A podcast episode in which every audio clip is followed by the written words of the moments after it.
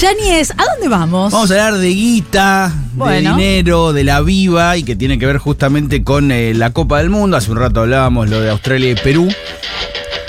Ya hay 31 de 32.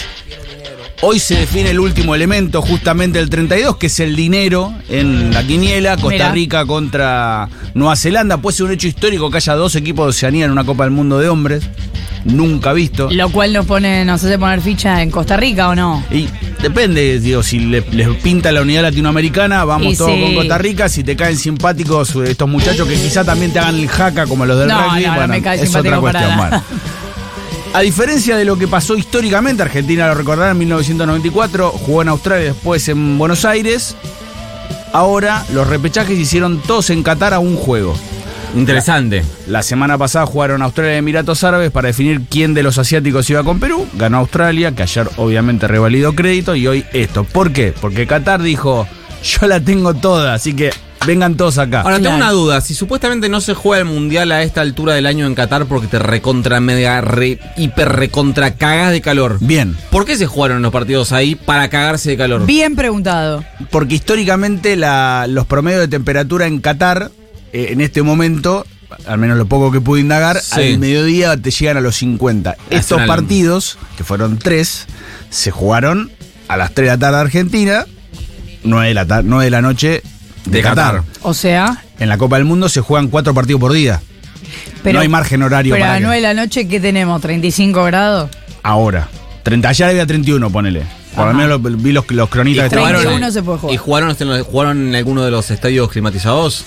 Sí, en el Al Rayyan de Rayyan, justamente. En realidad el nombre oficial es el nombre de un jeque que vi- vivió entre el 60 y el 72 gobernando. Sí. Es uno de los tantos de la familia real, pero Tuvo un hijo tema que es era un soldado y tuvieron que ir a buscarlo después. Entre otros, sí. Sí. Pero digo, el tema es que eh, ahora, si se tuviese que jugar el mundial, sería 12 del mediodía, 3 de la tarde, 6 de la tarde, 9 de la Sí. noche, y los partidos que no son de las 6 en adelante se calcinan. No es que nunca en esta época podés encontrar un clima eh, copado para jugar, pero no todo el día, que es lo que se necesitaría Claro. para el Mundial. No, y aparte, a diferencia de, de lo que son las Copas del Mundo anteriores, en donde había tres partidos por día, acá va a haber, en, la primera, en la primera ronda va a haber cuatro. Igual también lo podrían haber hecho en esta época del año con toda la tag y, y- y que no se jueguen todos los partidos del mismo día. ¿O no? Me Exacto, sí, obvio. Era raro diciembre, Sí. pero bueno, hacer lo Bueno, que quiera, hacer pero- que quiera, Qatar puede tener la, la guita y hacer A ver, hablando, hablamos de Guita, el, el estadio este que, que se jugó ayer y que se jugó los otros, hemos dicho, se jugó ayer, que se jugó y se jugó la semana pasada, es un estadio que se hizo en 2006, en 2003. Se tiró bajo en 2015 y se terminó hace dos años solamente porque les pintó. ¿Qué? El estadio donde va a jugar Argentina, por ejemplo, el último partido con Polonia, se llama 974 por dos cosas. Pues tiene 974 contenedores que hacen a la estructura y porque 974 es el prefijo telefónico de Qatar. Mira. Ese estadio salió 200 palos. Y ese estadio, cuando termine la Copa del Mundo, chau. Si no he visto, no, No. me acuerdo. Lo van a desarmar. levantan, lo tiran a la, ahí. Por favor, ya no saben qué hacer con la plata. Hablando de guita, no hay un número oficial de Qatar, pero en Rusia se gastaron 14 mil millones de dólares para hacer la Copa del Mundo. Eso fue en 2018. Sí. En 2014 Rusia hizo los Juegos Olímpicos de Invierno. Gastaron 55 mil millones de dólares. Por En ejemplo, Sochi. En Sochi. Por ejemplo, guardaron en contenedores nieve por si se quedaban sin. Eso lo hicieron el año anterior. Sí. Bueno, las estimaciones más eh, conservadoras dicen que Qatar gastó no 14 mil, sino 200 mil millones de dólares. Ahora, ¿por qué con toda esa plata, eh, eh, si es muy boluda la pregunta me dicen, pero Vale. ¿por qué con toda esa plata no podía haber mejores previsiones de seguridad para que no muriera toda la gente que murió haciendo ese estadio? me parece, digo, en función de lo que pude hablar, lo que lees, por ejemplo, los informes que hace Amnistía Internacional y demás, es que a Qatar le interesaba tener el mundial. Y a la FIFA le interesaba ganar guita. Las Copas del Mundo tienen algo que en general no se habla mucho y es que vos para ganar la sede, la FIFA te pone entre los 700 millones de requisitos, es que sea libre de impuestos. O sea, vos sos la FIFA, no pagas impuestos en el Mundial. Vos pensás que la FIFA ayer anunció su presupuesto personal para la Copa del Mundo de 1.600 palos de verdes, de los cuales 440 va a ir en premios. El campeón de- del Mundial se va a llevar 42 millones de dólares. Entonces, Qatar, ¿qué te garantiza? ¿Querés hacerlo? Lo hacemos. ¿Hay que gastar mucha plata? La gastamos. ¿No querés pagar impuestos? No lo pagás. Ahora, la FIFA tiene que mirar para el otro lado en un montón de cuestiones, derechos humanos, Sí. eh, condiciones laborales. Vos pensás que hay un sistema, ahora no recuerdo el nombre precisamente, pero a lo que apunta el sistema laboral es que vos, vos Flor, vas a trabajar a Qatar, bueno, en tu caso no sería porque sos mujer, digo, pero digo, eh, Nico va a trabajar a Qatar, le retienen el pasaporte el empleador de la empresa de la obra pública que hace y hasta que no termina te lo devuelven.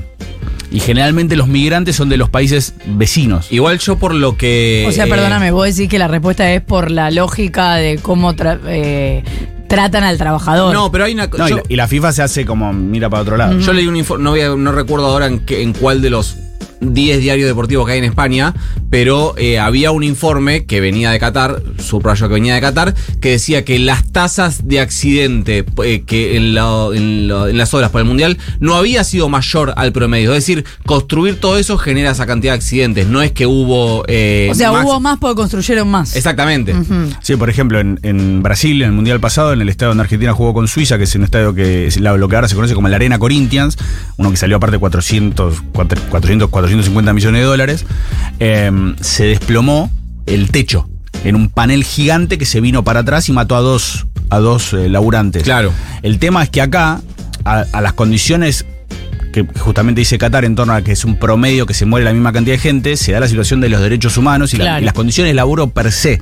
Digo, no hay sindicatos, no hay, no hay aguinaldo, no hay condiciones de seguridad como sí hay en otros lados, al margen de que se muere, si querés, el promedio en función de lo que dice Qatar también. ¿Estados Unidos juega el mundial? Sí, claro. Ah.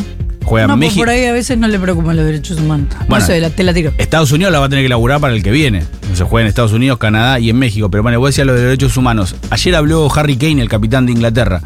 Kane dijo que habló con Hugo Lloris, el capitán de Francia, y con Christian Eriksen, el capitán de Dinamarca. Con los dos jugó en el Tottenham. Ahora Eriksen no está más. eh, porque aparte se tuvo que ir de Italia, que es donde estaba jugando, por el tema del corazón. Y lo que dijo es que habló con ellos dos y que calculo que van a extenderlo a otros para poder eh, sentar una postura común en torno al tema de derechos humanos en Qatar. Porque el tema de la guita realmente es algo que está muy presente. Vos pensás que solamente por ir a jugar el mundial y quedarte eliminado en primera ronda, te llevas 10 millones de dólares. Empezás, vas subiendo en, en- en- la manera que vas clasificado y te vas llevando más guita. Obviamente que lo que le reporte a, no sé si se clasifica a Nueva Zelanda o lo que le reporte a Ecuador no es lo mismo que le reporta a Francia, Claro. digo, en función de la guita que maneja cada uno. Pero digo, para que vean que la guita no es solamente en Qatar, sino en la zona de Medio Oriente. Ojo, hay muchos que también piden que a Qatar no se le caiga tan duro porque es como la punta de lanza para abrir el tema de derechos humanos en una región donde no se habla del tema. Otro de los países donde pasa eso Y bueno, pero eh, Qatar decide que es un buen escenario para hacer el mundial y los focos van a estar puestos ahí. Claro, y también Qatar utiliza el mundial para un lavaje de cara. Obviamente. De- el tema es qué pasa después del mundial en Qatar. Claro. Del mismo modo que eh, el, o sea, Qatar compró el PSG como Emiratos Árabes compró el Manchester City para lavarse, hay un tercer elemento que es Arabia Saudita compró el Newcastle, también para lavar su imagen, y que ahora está poniendo guita en otra cosa que parece un poco más trivial, pero que tiene su correlato, que es el golf. El golf tiene su circuito a nivel mundial que se llama la PGA. Arabia Saudita puso guita para crear un circuito paralelo y chorearse a todos los golfistas. Se dice que a Tiger Woods le ofrecieron mil millones de dólares solo por meterse. Dijo que no. Hay dos que sí se metieron, Phil Mickelson y Dustin Johnson, que son de los mejores del mundo, 200 palos cada uno. A Mickelson le preguntaron, che, campeón, mirá, en, Arabia Saudita violan los derechos humanos. No, tienen razón, violan los derechos humanos, la verdad que está mal, no sé qué, no nos importa. Pero juega igual. Sí. O sea, Claro. el tema de la plata es como ya excede solamente a Qatar, es solamente una cuestión regional en donde a fuerza de petrodólares lavan un poco. Ay, me deprimí un poco.